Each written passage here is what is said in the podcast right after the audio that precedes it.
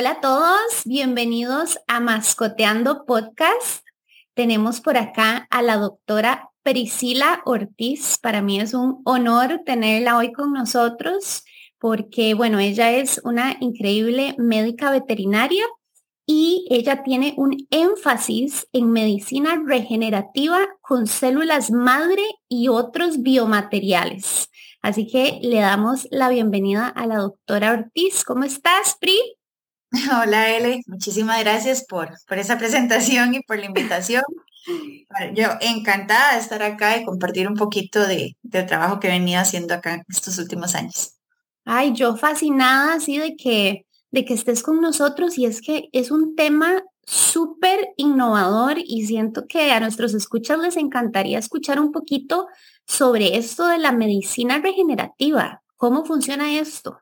Bueno, te voy a contar cómo me enamoré yo de esto y cómo fue que yo lo vi, cómo es que yo lo, lo percibo, ¿verdad? Yo recuerdo hace 12 años que comencé en esta rama, que cuando a mí me explicaron que había un tipo de medicina donde células del mismo cuerpo podían llegar a regenerar tejidos que estaban viéndose afectados y de esa manera aliviar las dolencias de los pacientes, ¿verdad? En este caso las mascotas, y no únicamente como utilizar fármacos o químicos así, pues que sí muchas veces alivian el síntoma, pero realmente no, no llegan a, a sanar el tejido que está afectado, yo me acuerdo, yo dije, wow, es esto, yo, esto es lo que quiero hacer con mi vida, me encanta, esto tiene mucho potencial y hasta la fecha lo creo ciegamente y así es como, como yo veo esto, ¿verdad?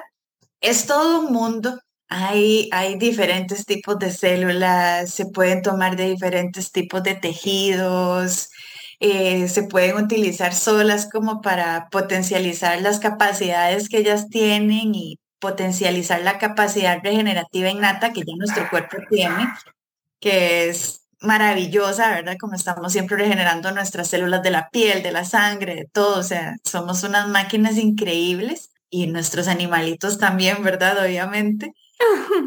eso, es lo, eso es lo lindo, que o sea, no solo nos pasa a nosotros, sino que ellos también tienen la capacidad de regenerar. Exactamente, entonces se puede utilizar así como un tipo de medicina que es la más básica, ¿verdad? Todo depende mucho de los equipos y las cosas que uno puede hacer en el laboratorio, que es esto que sería así como potencializar la capacidad regenerativa innata. Y ya si avanzamos un poquito más, podemos empezar a hacer como ciertas modificaciones a estas células para potencializar ciertos efectos que ellas ya tienen, entonces que se vayan a hacer algo más específico, que ya es cuando se mete con bioingeniería sin importar, digamos, de la, de la fuente donde se tomaron, porque hay diferentes fuentes, como te digo, cada fuente ya se ha estudiado que es mejor para unas cosas, para otras, es todo un mundo, pero para mí realmente es fascinante. Suena completamente, eh, sí, como decís, fascinante todo este mundo y súper nuevo. Y entonces, vos principalmente trabajas con células madre. Yo trabajo principalmente, este, tengo como tres áreas de trabajo ahorita, digamos, una que es factores de crecimiento derivados de las plaquetas, de la sangre, que eso se ha hecho un poquito más común porque es más fácil el acceso y, y alguna gente, digamos, yo sí lo trabajo con cámara de flujo laminar que me mantiene todas las muestras estériles, tengo un protocolo propio que me ha permitido hacer concentraciones de hasta 20 veces la concentración basal pero igual según la patología yo ya sé cada cuánto, o sea, qué se necesita, cada cuánto, etcétera. Entonces, eso es como uno de los de las opciones de tratamiento, digamos. La otra es si eh, células madre, yo normalmente hoy por hoy lo que hago es tomarlas del tejido adiposo, de la grasita, le hago una mini lipo al animal. Y queda más flaco, ¿no? sí, para que no le quede cicatriz ni nada. Entonces, así como, trato de hacerlo todo lo menos invasivo posible. Entonces le hago así una mini lipo y aparte la grasa es de los tejidos que tiene mayor cantidad de, de MSIs o células madre mesenquimales, que es que se llaman este tipo específico eh, por tejido. Entonces, así he logrado, digamos, obtener algunos números de población que me vaya a dar un impacto terapéutico en el animal sin necesidad de lo ideal que sería cultivarlas, expandirlas en el laboratorio. Entonces, eso es lo que hago hoy por hoy, digamos, con tejido adiposo y siempre lo potencializo con, con plasma rico en factores de crecimiento y a veces con otros biomateriales, como que ya son un poquito más conocidos, como lubricantes articulares, algunas proteínas específicas para cada tejido con el que trabajo, unos péptidos. Y la otra rama, digamos, que eso sí es específico para heridas, que son vendajes regenerativos de piel de tilapia. Pero eso es algo específico para heridas, eso es ya más, más externo. Ok, todo esto suena fascinante. Y decime, ¿para qué querríamos obtener estas células madre, que llamémosles así? O sea, ¿en qué casos se pueden usar? Bueno, en lo que más lo utilizo y más éxito he visto es en casos de eh, degeneración articular, como displasia de cadera, de codo, artrosis, artritis en rodillas, eh, dolores de espalda eh, que tienen nuestras mascotas. Hay razas que por su conformación anatómica tienden a padecer más de problemas de espalda. Entonces, eso lo hago bastante. Eh, otro de los tratamientos que, o de los pacientes que me llegan y trato mucho y me hacen muy feliz mejorarles su calidad de vida son adultos mayores que ya empiezan a tener problemas degenerativos en múltiples lugares de su cuerpito. Entonces hacemos infiltraciones en pues, las articulaciones que están doliendo y también hago una dosis, digamos, que les aplico una dosis que les llamamos anti-aging o anti-envejecimiento. Esa es otra aplicación, digamos. Hay ciertas mamás locas como yo a, mi gatito yo les hago solo anti-aging sin que tengan nada, ¿verdad? Porque más, más como preventivo. Preventivo, exactamente. Entonces también esto podría funcionar de forma preventiva. Yo lo hago así con los míos, sí, porque, porque por ejemplo, ya, ya mis gatitos son adultos mayores y yo no soy de la que me voy a esperar hasta que ya me empiece a rinquear o ya no me quiera brincar tanto, o ya no me quiera hacer ciertos comportamientos que tenía para empezar a, ver cómo lo trato, ¿verdad? Pero eso es porque yo soy así. y porque yo sé que hay algunas personas que somos así con nuestras mascotas, que vamos a, otro nivel casi patológico. no, siempre de, las mascotas se vuelven parte de la familia y queremos hacer lo que esté a nuestro alcance para que tengan una vida larga y con buena calidad. Exacto. Entonces, sí, sí. No, no, así es, así es. Y, a mí sí me ha pasado que pude ver en mis animalitos cómo yo pensaba que era que ya habían madurado y que ya no jugaban tanto. Y apenas les hice el tratamiento, otra vez empezaron a correr, a perseguirse, a brincar y a hacer todo. Y yo decía, mira, o sea, no era, o sea, esa disminución en actividad no era que habían madurado, era que simplemente tal vez estaban empezando a tener de una disminución en su actividad por algunos dolores que no se percibían ni en radiografías ni en nada. Y con el tratamiento empezaron así a mejorar mucho y yo, bueno, fui la más feliz, obviamente, entonces ya se lo seguía haciendo cada cierto tiempo, no cada dos, tres años, tampoco lo hago muy seguido en ellos. Y, y nada, o sea, los resultados que he visto en ellos han sido increíbles en la mayoría de los pacientes que he tratado, pero sí, esto para la parte articular, también lo que es, por ejemplo, anemia plástica o hipoplásica después de la arliquia, que a muchos animalitos les pasa. Entonces, hemos logrado levantar varios. Claro, como que tienen una anemia que no logran recuperar. No, no, este, este tipo de anemia, de anemia es donde ya la médula no está produciendo estas células sanguíneas, la plásica o la hipoplásica, donde produce pero en menor cantidad. Entonces, son muy peligrosos porque hay que estar haciendo transfusiones y al no producir es como, como yo les explico a, los dueños de los pacientes, es como echarle gasolina a un carro, ¿verdad? Si la médula no está produciendo, se le va a acabar esa sangre. Entonces hay que seguir poniendo y seguir poniendo y muchas veces los terminamos perdiendo, ¿verdad? Porque los otros tratamientos a veces no responden. Entonces, bueno, hemos logrado levantar varios que, están con anemia plástica y pues obviamente cada, esos, cada uno de esos pacientes, al, al, yo que lograron vivir varios años después y ya nunca más ocuparon transfusión y todo eso, y eso a uno lo llena mucho, ¿verdad? Que para eso estudió. Por supuesto, qué punto más importante que tocas, que es realmente la, ayudar a estos pacientes de maneras alternativas cuando ya a veces se había perdido la esperanza Y de hecho, yo he escuchado mucho, bueno, se escucha muchísimo de displasia de cadera. Entonces, digamos, pongamos el ejemplo, tengo un paciente con displasia de cadera, ¿cuál sería el proceso a seguir si quisiéramos utilizar células madre? Para mí el momento ideal es apenas se diagnostica y no hasta que ya nada de lo que hay le da resultados. ¿Por qué? Porque esto es un proceso que es degenerativo y cada día va a ir avanzando. Entonces, con esto a mí me permite ir combatiendo esa degeneración. Yo a los propietarios lo que les explico es que tal vez en algunos casos sí se puede llegar a ver una regeneración, porque sí los hemos visto, pero yo ni siquiera les ofrezco eso. O sea, yo lo que les digo es vamos a intentar ir combatiendo el avance, porque eso es algo casi que fijo va a ir pasando, ¿verdad? Entonces, si vamos dándole herramientas al cuerpo para que vaya regenerando ese tejido y le voy dando los factores de crecimiento y las proteínas y todas las células que él necesita en ese lugar para que vaya combatiendo ese proceso y lo potencializo justamente ahí, yo lo inyecto directamente en la articulación, eso nos va a permitir que el paciente tenga una mejor calidad de vida por más tiempo. Y obviamente en este caso muchos de los beneficios es que es mínimamente invasivo, como te comenté, y que son células del mismo. Entonces, simplemente las que están ahí en la grasita dormidas o, o, porque nosotros tenemos circulando en el cuerpo y todo, pero la cantidad cada vez va disminuyendo conforme va avanzando la edad y cuando ya hay un proceso así degenerativo, pues no están llegando suficientes a combatir. entonces yo quiero poner un número importante que llegue a trabajar.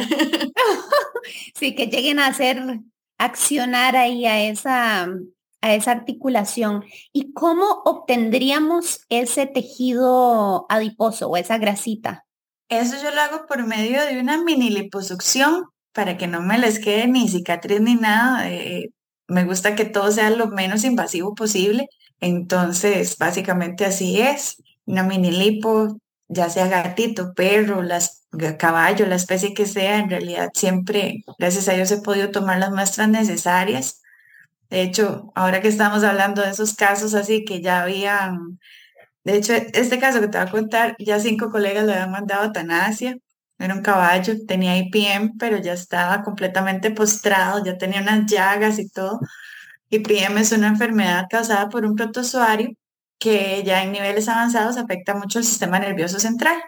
Y este caballo ya estaba, como te digo, ya lo veían, pero eh, tenía un valor muy importante sentimental para la propietaria. Entonces ella quería intentar lo que fuera. Y yo me sentí y me siento hasta la fecha muy feliz de que me dieron la oportunidad. En ese caso, de los primeros que hice acá, fue con, el doctor Alfaro hace muchos años. Y, y ese caballo se levantó, o sea, se levantó al punto que no solo dejó de estar postrado, pues de hecho, y siempre lo digo, ahí el trabajo más importante fue el de la fisioterapia diaria que le hacían los muchachos de ahí mismo de la, de la finca porque le hicieron un tecle que lo hacían caminar para adelante para atrás y ahí, o sea, el aficio fue vital, que de hecho me encanta mucho complementar, es, es parte muy importante. Y, y bueno, ese caballo ya después hasta lo andaban montando, recuperó el líbido, se fue algo demasiado lindo, Mariscal se llama. De hecho, ese está en YouTube, pues uno pone Mariscal Células Madre y sale, y, es un caso que yo, digamos, lloré cuando ese caballo volvió a caminar nuevamente. Fue demasiado emocionante. Ay, qué linda historia, Pri. Muchísimas gracias por compartir, porque realmente y a veces escuchamos como historias negativas, ¿verdad? ¿Qué pasó? ¿Qué tal se murió? Que eh, este caballo que estaba postrado, pero escuchar historias con finales felices siempre es muy inspirador y nos da como optimismo. Así es, sí, más, más ahorita, ¿verdad? Que estamos viendo tanta, tanta muerte, tanta cosa triste. Sí, sí, sí, llegue, llegue un buen momento y escuchar cosas positivas, porque sí las hay, sí las hay. Yo sé que habemos, así como vos y como yo y como muchas otras personas, pues tratando de hacer, de poner nuestro granito positivamente, ¿verdad? Para, para este mundo. Y, y pues sí, vamos a ver en qué más casos se me va. Ah, bueno, en gatos que sufren mucho de insuficiencia renal, pero también otras especies, digamos, en esos casos, igual en estadios tempranos, porque la insuficiencia renal, este, si recuerdas, ya cuando empiezan a mostrar síntomas en la química sanguínea, ya hay más de un 75% o alrededor de un 75% de las nefronas afectadas. Entonces, eso quiere decir básicamente que ya el riñón y medio está afectado. Entonces, todavía de ahí, si lo agarramos en estadio 1 o 2, he visto excelentes resultados. Ya cuando están en fases finales, es muy difícil porque ellas pueden regenerar tejidos dañados, pero no pueden revivir algo que ya está muerto. Ok. Entonces. Eso es muy importante considerar. Exacto, entonces eso. Y me, decías que entonces las células madres se pueden aplicar, digamos, a intraarticulares, o quiere decir adentro de la articulación, o también se pueden eh, administrar intravenoso. Ambas, ambas. De hecho, intraarticulares es más que todo, obviamente, para dolencias articulares. Intravenoso se puede aplicar para algunas patologías este, sistémicas o como anti-aging, digamos, porque ellas tienen la capacidad de migrar donde están siendo necesitadas pero esa migración obviamente, este, digamos que no es 100% efectiva lo que uno quisiera, ¿verdad? Porque a veces el cuerpo manda diferentes tipos de señales. Entonces ahí es donde ya la bioingeniería llegaría muy bien si uno quisiera algo más específico. Pero bueno, hoy por hoy, digamos, siempre, siempre he dicho, yo trabajo con lo que tengo y hago lo que puedo con lo que tengo. Y, bueno, gracias a Dios con lo que he tenido, he podido tener muy buenos resultados en, en muchos pacientes. Eh, vamos a ver otras, otras aplicaciones. Ah, bueno, para enfermedades del ojo hay muchas aplicaciones porque, y casi que para todo lo que es este inmunomediado, porque también tienen efectos inmunomodulatorios estas células.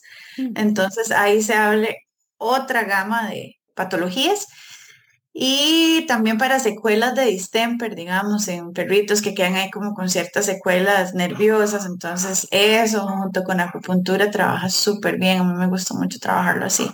Me parece increíblemente interesante todo lo que nos estás contando porque realmente hay muchísimas, muchísimas formas de utilizar este procedimiento y muchísimos beneficios. O sea, no solo curativos, sino también preventivos. Así es, es que igual la belleza de todo esto es la capacidad que tienen estas células, ¿verdad? Como te digo, y, la capacidad regenerativa que tiene el cuerpo. Nosotros básicamente lo que hacemos, yo lo que hago es pues tomarlas, ponerlas donde el cuerpo las está necesitando. En algunos casos sí puedo darle algunas señales con algunas proteínas como para medio dirigirlas un poco, ¿verdad?